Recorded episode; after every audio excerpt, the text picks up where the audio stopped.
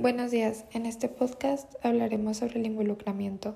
Este equipo está conformado por Camila Pérez, Renato Ochoa, Dania Niño, Valeria Reza y yo, Natalia Arzaga. El involucramiento es un compromiso activo para prestar atención, cumplir con trabajos y encontrar algún valor inherente en lo que se realiza en el colegio, por lo que es importante que las estudiantes y los estudiantes relacionen las tareas asignadas con sus metas a corto y largo plazo. Tipos de involucramiento.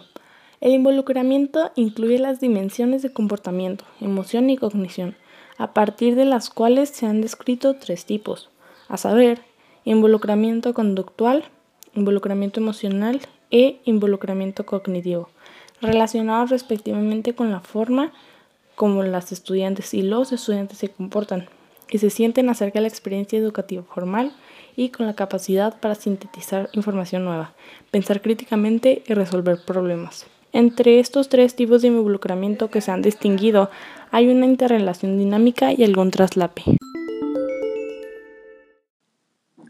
Algunos beneficios del involucramiento es que reduce la ausencia laboral en un 50% por año, aumenta la atracción y retención de talentos en hasta 10 veces, aumenta la efectividad en ventas en un 10% y reduce las fallas y errores en empresas de manufactura en un 90%.